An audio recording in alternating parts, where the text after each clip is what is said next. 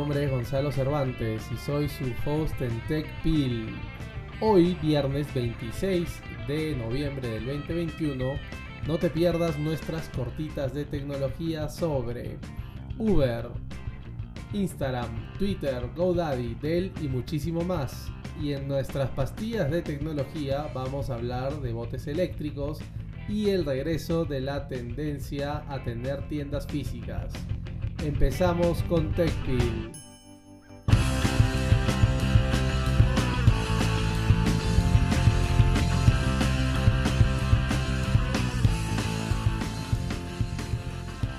Cortitas de tecnología, los titulares que no debes perderte el día de hoy. Uber detendrá su servicio de transporte compartido en la mayoría de Bélgica tras un fallo judicial del miércoles que extiende una orden de 2015 contra la empresa estadounidense. Uber dice que está estudiando los detalles del fallo para decidir si apelará a la decisión ante la Corte Suprema del país. Segunda cortita de tecnología. El jefe de Instagram, Adam Mosseri, testificará ante el Senado de los Estados Unidos sobre la salud mental de los adolescentes. Mosseri publicó un video respondiendo a la noticia de su próxima aparición en Washington habló de las crecientes preocupaciones sobre la seguridad de los adolescentes en línea y luego describió algunas acciones que la empresa ha venido tomando, eh, es decir, Instagram, eh, para proteger a los usuarios jóvenes. Por ejemplo, eh, hacer que las cuentas de los adolescentes sean privadas de forma predeterminada y restringir el tipo de anuncios que ven. La audiencia de Mosseri frente al Congreso de Estados Unidos será el lunes 6 de diciembre. Tercera cortita de tecnología. Twitter trae una actualización para su aplicación de iOS para que dejes de perderte tweets. ¿Alguna vez te ha pasado que estás en tu teléfono leyendo un tweet muy bueno solo para que de pronto se actualice la pantalla y desaparezca de tu vista y se pierda para siempre? Seguramente que sí, porque creo que a todos nos ha pasado. Eh, bueno, resulta que la empresa estadounidense solucionó este problema para su versión web recientemente y ahora está habilitando la solución en su nueva aplicación móvil. Cuarta cortita de tecnología. GoDaddy dijo que una violación de seguridad expuso a más de un millón de cuentas de usuarios. Esto es complicado, pues GoDaddy brinda muchos servicios que ayudan a millones de personas en el Internet a tener páginas web, entre otros eh, servicios más digitales, ¿no? Y aparentemente gran parte de sus usuarios han sido vulnerados y estas cuentas han sido, eh, digamos, abiertas a personas que no necesariamente las van a utilizar bien. Quinta cortita de tecnología. Buscas, buscas la banda sonora de tu programa favorito de Netflix. Ahora será mucho más fácil de encontrarla gracias a una asociación que están teniendo Netflix y Spotify.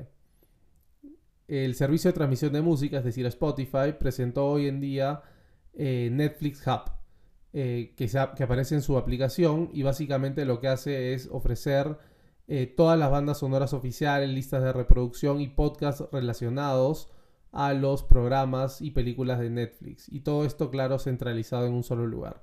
Muy interesante esta alianza de Netflix que se está convirtiendo en un gigante y está metido ahora en temas de audio, video y de juegos.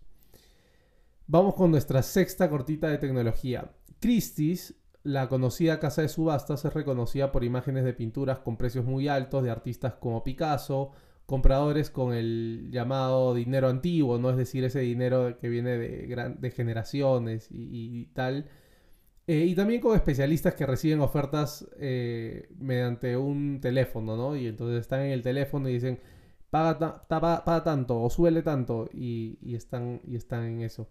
Pero este año, algo bastante curioso, ¿no? Christie's vendió 136 millones en tokens no fungibles o NFTs.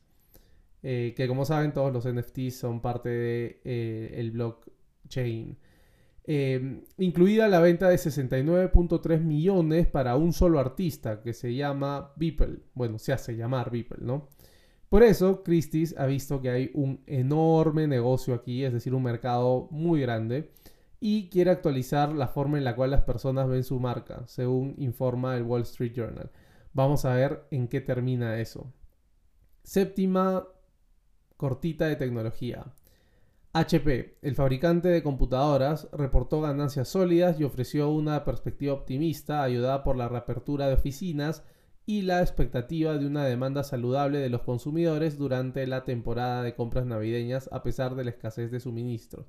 Básicamente están vendiendo súper bien porque hay más gente en las oficinas y también a pesar de que hay este problema logístico de, hacer llegar sobre todo eh, aparatos electrónicos por todo el mundo, eh, ellos creen que tienen una buena capacidad para suplir la demanda. Última cortita de tecnología. Dell, la compañía de tecnología, dijo que reportó su tercer trimestre más sólido en su historia, con ventas de 26.400 millones de dólares y un ingreso neto de casi 4.000 millones de dólares. Un montón de dinero para un trimestre. Pastillas de tecnología. Primera pastilla. General Motors ha adquirido una participación del 25% en Pure Watercraft, una startup de Seattle que fabrica motores fuera de borda totalmente eléctricos para embarcaciones de todo tipo. General Motors está bajo presión para cumplir sus promesas de ir con todo hacia la electrificación. Es decir, que la gran parte de su eh, oferta esté basada en vehículos eléctricos. Con su inversión, eh, General Motors se convertirá en un proveedor de Pure Watercraft y co-desarrollador de productos para botes totalmente eléctricos. Los motores Pure Watercraft usan baterías de litio y reemplazan los motores de fuera de borda de 40 a 50 caballos de fuerza que queman gasolina o diésel. Los barcos tradicionales que funcionan con combustible contribuyen a los problemas ambientales. Obviamente eh, eso está en la contaminación acústica, el smog que generan y obviamente la, contaminación en el agua que cuando uno ve uno de estos este, barcos puede darse cuenta hacia atrás cómo dejan el rastro de eh, gasolina, ¿no? Em, los sistemas de Pure Watercraft son mucho más silenciosos y obviamente limpios, ¿no? Por lo que utilizan energía eléctrica. La valoración posterior eh, al dinero de esta startup es de 600 millones de dólares las empresas nos siguen sorprendiendo en esta enorme tendencia hacia caminar a lo eléctrico, ¿no? También Pepsi hace poco eh, retomó una noticia que ya era del 2017 sobre sus 100 camiones eléctricos de Tesla. Eh, y así vamos cambiando un poco el, cómo nos movilizamos y qué tanto contaminamos con esa, esa movilidad. Vamos con nuestra segunda pastilla de tecnología el regreso de la tendencia a tener tiendas físicas.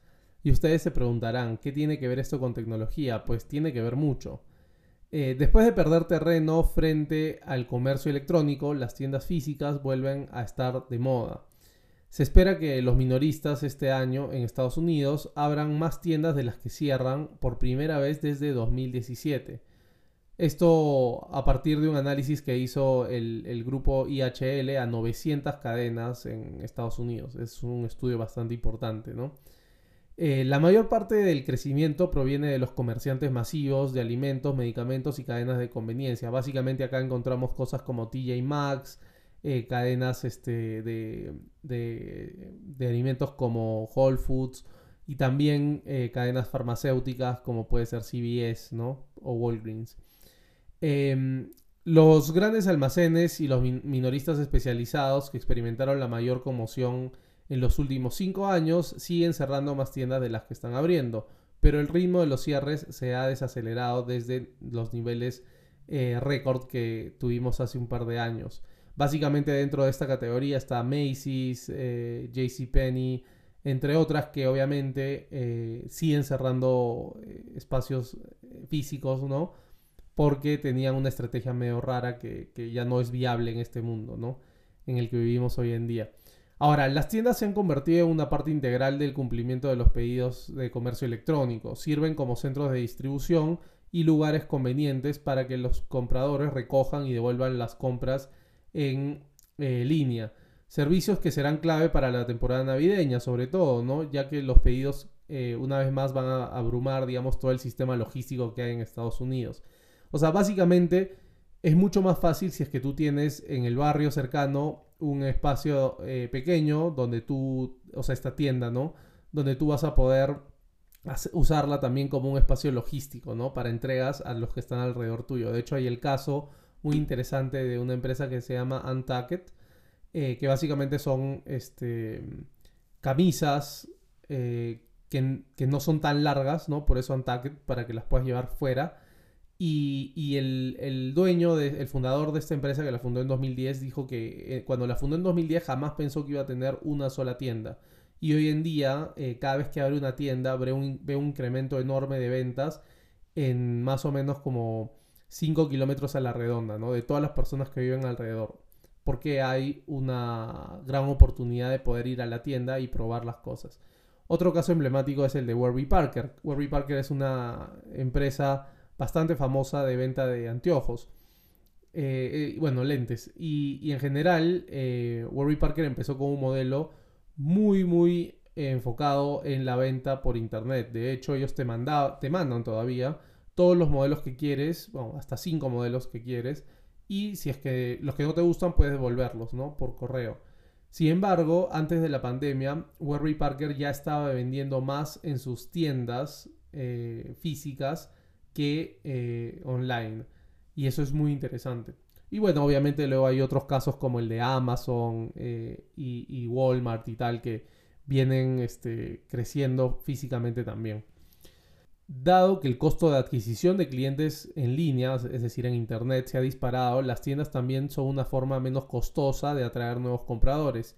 Y a medida que los propietarios se han vuelto más dispuestos a aceptar términos de arrendamiento más cortos y flexibles, es menos probable que los minoristas terminen encerrados en ubicaciones improductivas como sucedía antes, ¿no? Es decir, yo alquilaba un lugar y lo alquilaba por muchísimo tiempo eh, y, a costos muy altos y luego terminaba haciendo que este lugar no me, no me daba buena renta.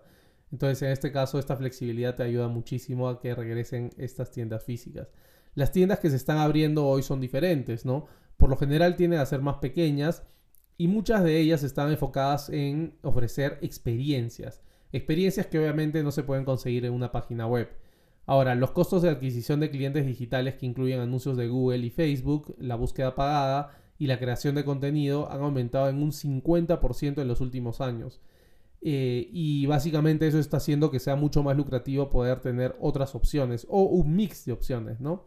Algunas de las nuevas tiendas provienen de marcas que comenzaron en línea y dicen que ahora se dan cuenta de la importancia de tener una presencia física. De hecho, Amazon.com, que ya opera varias librerías físicas y tiendas de comestibles, eh, planea abrir grandes almacenes donde eh, los compradores puedan probarse su ropa de marca privada y algunas marcas nacionales o investidores impulsados por la tecnología. Es decir, están tomando una estrategia muy interesante de ventas online, llevándola y complementándola con ventas eh, en espacios físicos, ¿no? Y la utilización de la tecnología aquí es clave, ¿no? Porque si no manejas una buena cadena de suministro, si no manejas una buena cadena de, base de datos de tus clientes y también no sabes quiénes están comprando y dónde, eh, va a ser muy difícil que esto funcione. Pero vamos a ver probablemente en los siguientes años un crecimiento enorme en las tiendas físicas otra vez. Ojalá esto no lleve a una crisis que de nuevo lleve a cerrar más tiendas. Pues como sabemos, esto significa muchos trabajos que se van a perder. Estas han sido nuestras pastillas de tecnología. Encuéntranos en Facebook e Instagram como TechPill con doble L. Una vez más, muchísimas gracias por escucharnos. Si desean colaborar con este podcast, no olviden compartirlo con su familia y amigos. Si deseas que hablemos de algún tema en específico, escríbenos por Instagram o Facebook y con todo gusto lo vamos a hacer. Gracias también a Forget the Whale por la música del episodio de hoy. No olviden calificar este podcast y dejar un comentario en donde sea que lo estén escuchando. Nos vemos el lunes con más noticias y acontecimientos del mundo startup y de las empresas de tecnología más grandes. Que la fuerza los acompañe, larga vida y prosperidad.